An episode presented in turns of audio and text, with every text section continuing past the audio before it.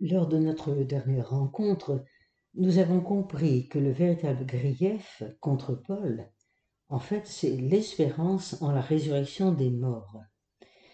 Et nous comprenions également que la question ne trouvera pas de solution sans une explication interne au judaïsme. Il y va donc de la mission d'Israël et de la transformation de la vie des nations. De son côté, Félix laisse traîner les choses. Le témoin demeure emprisonné. Nous avons également compris que ce sera maintenant la situation de Paul en prison. Mais l'affaire va rebondir avec l'arrivée d'un nouveau gouverneur qui laisse espérer une reprise de l'affaire. Donc nous sommes maintenant au chapitre 24, on va prendre à partir de 22, 22 à 26. Quelques remarques d'ordre général. Luc a enjancé son discours pour nous dire le vrai sens de l'histoire. En temporisant, Félix espère se constituer des avantages politiques et financiers. Il n'entend pas céder à la pression des Juifs. L'ambition de Félix est ambiguë, parce qu'à la fois il admire secrètement Paul, mais en même temps il cherchera à profiter de la situation. Écoutons le verset 24 quelques jours plus tard, Félix se trouvant en compagnie de Drusille, sa femme qui était juive, il fit convoquer Paul et l'écouta parler de la foi au Christ Jésus. La disposition de Félix à entendre Paul au sujet de la foi en un Messie Jésus ne débouche pas sur un chemin de conversion. En fait, Félix espère secrètement que Paul va lui donner de l'argent en échange de sa liberté. Donc Félix maintient Paul en prison. Il veut se ménager la faveur des Juifs qui sont ses alliés politiques à Jérusalem. Pourtant, le dessein de Félix va se précipiter. Vers 60 après des émeutes à Césarée, Félix est rappelé à Rome par Néron pour rendre compte de ses malversations et être révoqué. Pallas, le frère de Félix, qui lui succède, tombera en disgrâce et sera empoisonné en 62. L'empereur lui désigne un successeur, Porcius Festus. C'est un patricien énergique et intègre, et il est bien décidé à ramener le calme dans cette province troublée. Il reçoit les grands prêtres, les notables de la ville. Ceux-ci lui demandent comme don gracieux, verset 3, de lui amener le prisonnier Paul. Il ne sait pas qu'un nouveau projet d'embuscade se prépare pour assassiner Paul sur la route. Par ailleurs, la grâce demandée n'est pas accordée. Nous allons écouter maintenant le chapitre 25, les versets 6 à 12. À Césarée, comparition de Paul devant Félix face à ses exécutateurs du Sanhédrin, discours adressé à Agrippa à la demande de Festus qui préside. À Césarée, le procurateur avoue avoir eu l'intention de livrer un citoyen romain aux autorités juives sans jugement régulier. En descendant vers Césarée, versets 5 à 8, puis se pose la question, va-t-on remonter à Jérusalem? Le dessein de Dieu doit se poursuivre jusqu'à Rome. Nous entendons au verset 7, 8, 9, 10 que les Juifs sont mentionnés. Pourtant, ils sont de plus en plus marginaux, sans aucune prise sur les événements. Au verset 8, le mot peuple a disparu au profit de César.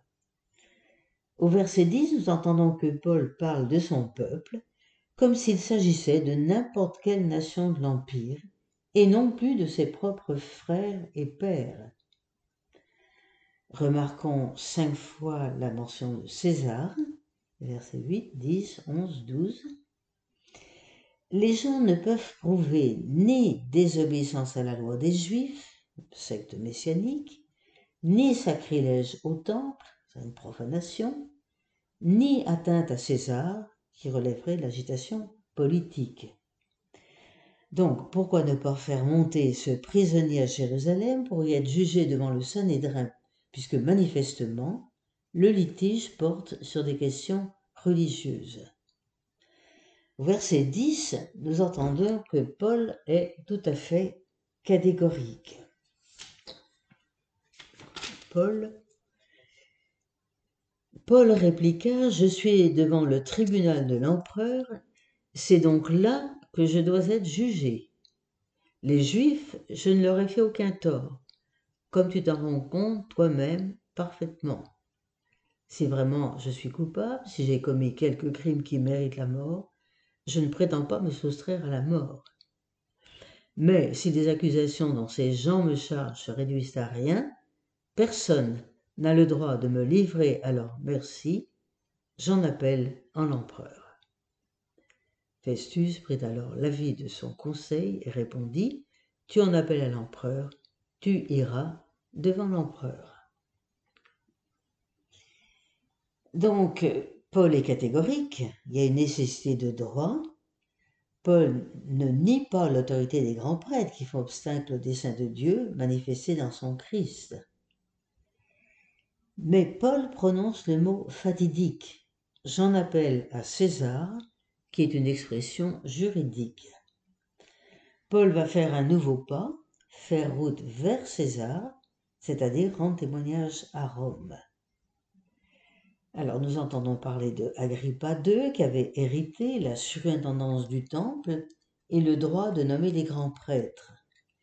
Âgé de 33 ans à l'époque de Paul, il collaborait avec les Romains sans négliger les coutumes juives. Bérénice, sœur d'Agrippa, illustrait parfaitement ces femmes juives de haute naissance, mais de peu de moralité. Voyons maintenant toujours au chapitre 25, les versets 13 à 22. Nous allons avoir le rapport de Festus devant Agrippa et Bérénice versets 14 et 15, on apprend d'abord que ce que les Juifs présentaient comme un simple transfert de prisonniers signifiait en réalité une condamnation sans jugement. Verset 16, nous entendons que c'était évidemment inacceptable pour un magistrat impérial, car contraire, à la coutume. Par son éducation romaine, Agrippa doit être au fait des usages concernant la procédure criminelle. Il sait que la justice doit protéger l'accusé. Celui-ci doit avoir la possibilité de présenter une défense circonstanciée. Verset 19, toujours de notre chapitre 25. Ils avaient seulement avec lui je ne sais quelle, querelle relative à la religion qui leur est propre, et un particulier, un certain Jésus qui est mort, mais que Paul prétendait toujours en vie. Vivacité d'esprit de ce magistrat, qui a saisi d'emblée où se situe le cœur du débat. Jésus mort et vivant. Cette affirmation a des conséquences incalculables que le magistrat ne peut pas saisir. Comment donc sortir de l'impasse? Au verset 21, nous entendons que le récit atteint son point culminant. Il nous montre Paul affrontant un Romain et un Juif, tous deux respectueux de l'homme et du message qu'il porte. Écoutons le verset 21. Paul s'est pourvu en appel pour réserver son cas à la juridiction de Sa Majesté, et j'ai donc donné l'ordre de le garder en prison jusqu'à son transfert devant l'empereur. Du verset 23 au verset 27, nous allons avoir un rapport solide pour l'empereur. Ce n'est pas vraiment un procès, c'est une instruction préparatoire qui prend la tournure d'une véritable conférence à laquelle sont invités tous les tribuns et notabilités de la ville. En grand apparat, nous avons le roi Agrippa II, sa sœur Bérénice. Festus, au verset 24, justifie le caractère exceptionnel de l'événement. Il a été sollicité par la multitude des Juifs qui ont clamé qu'il ne doit plus jamais vivre. Devant cette accusation massive, le gouverneur, verset 25, a pris la peine de se former un jugement et il s'est rendu compte de l'innocence du prisonnier. Verset 26. Devant constituer un dossier substantiel, il n'a rien de solide à écrire à l'empereur. Verset 27. Puisqu'il s'agit de questions religieuses, il a déféré le prisonnier devant le roi Agrippa. D'ailleurs, Agrippa va lui-même présider la séance et donner la parole à Paul. Son droit de nomination des grands prêtres ne lui donne-t-il pas une certaine préséance? Nous arrivons au chapitre 26. Nous allons voir le verset 1 à 32 qui font un bloc. Le témoin devant le roi et le gouverneur.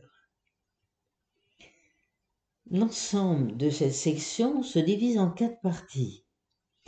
Chapitre 26, versets 1 à 8, nous avons le pharisien jugé sur son espérance. Puis, toujours verset 26, verset 8 à 18, le persécuteur est constitué serviteur témoin. Verset 19 à 23, le témoin du ressuscité pour peuple et nation.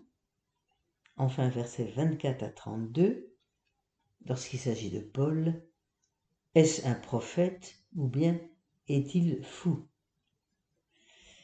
Ce discours constitue à la fois une défense, une épreuve et un témoignage. Le pharisien est jugé sur l'espérance. Ce sont les huit premiers versets. L'ordonnance du discours peut s'établir comme suit. Une formule de courtoisie, versets 2 et 3. Le récit, qui est une relecture de la vie passée, versets 4 à 7. Une première thèse en forme de question, verset 8. L'expérience de Damas, ce sont les versets 9 à 18. Une deuxième thèse en mode de confession, verset 19 la suite du récit qui est le passé récent, versets 20 22, puis une troisième thèse en termes de proclamation, le verset 23. La péroraison est en deux temps. On a une réponse à Festus, l'interpellation d'Agrippa, versets 25 à 27, puis la réponse à Agrippa au verset 29. Les versets 2 et 3 nous sommes au chapitre 26, de toutes les accusations que font peser sur moi les Juifs, je m'estime d'autant plus heureux, roi Agrippa, d'avoir aujourd'hui à me justifier devant toi. Que tu es au fait de toutes les coutumes des Juifs, de toutes leurs controverses, je te prie donc de m'écouter avec bienveillance. Nous avons ici une expression de déférence vis-à-vis -vis du roi Agrippa connaisseur de toutes les coutumes selon les Juifs et de leurs discussions. C'est pour les Juifs, en effet, que Paul est mis en cause. Du verset 4 à 7, Paul reprend l'histoire de sa vie. Écoutons. La période de ma vie que dès ma prime jeunesse j'ai passée au sein de ma maison à Jérusalem, tous les Juifs la connaissent. Ils savent de longue date et peuvent témoigner, si toutefois ils le veulent, que j'ai vécu selon la tendance la plus stricte de notre religion en pharisien. Et aujourd'hui, si je suis traduit en justice, c'est pour l'espérance en la promesse que Dieu a faite à nos pères, et que nos douze tribus, en assurant le culte de Dieu nuit et jour sans relâche, espèrent voir aboutir. C'est pour cette espérance, au roi, que je suis mis en accusation par les Juifs. Pourquoi juge-t-on incroyable parmi vous que Dieu ressuscite les morts? Donc, nous avons entendu que Paul a repris l'histoire de sa vie. La foi pharisienne de Paul est bien ce qui met la résurrection des morts au centre de son espérance. Cette espérance repose sur la promesse irrécusable arrivée à nos pères par disposition de Dieu. C'était le chapitre 15 de Genèse. Cette promesse est constitutive du peuple des douze tribus. Elle se manifeste par le culte incessant qui se déroule au temple de Jérusalem dans une perspective messianique, c'est-à-dire ouverte sur la venue de l'accomplissement. Ainsi, ce qui est reproché aux prisonniers, c'est de vouloir mener sa foi de pharisien jusqu'à son plein accomplissement. L'espérance d'Israël induit un jugement. Si cette espérance est oubliée par ceux qui doivent la maintenir vivante, Paul se la voit confier, il doit la proclamer. Donc Paul émet une question, c'est un verset 7, un objet de jugement. La question est une mise en demeure d'Israël par rapport à sa propre espérance. Espérance, elpis, ce vocabulaire qui appartient aux actes des apôtres, en fait désigne la résurrection. Même chose pour la promesse, epagelia, qui fait référence à l'Esprit Saint, au dessein de Dieu dans l'histoire d'Israël. Donc la question est posée à l'assemblée qui l'écoute et par-delà à tout homme qui s'interroge sur le sens de la vie. Le schisme qui éclate entre sadducéens et pharisiens démontre que cette espérance ne fait pas l'unité du peuple. De plus, la résurrection singulière de Jésus a conféré à cette espérance une actualité inouïe. Nous poursuivrons la prochaine fois au chapitre 26 en prenant à partir du verset 9.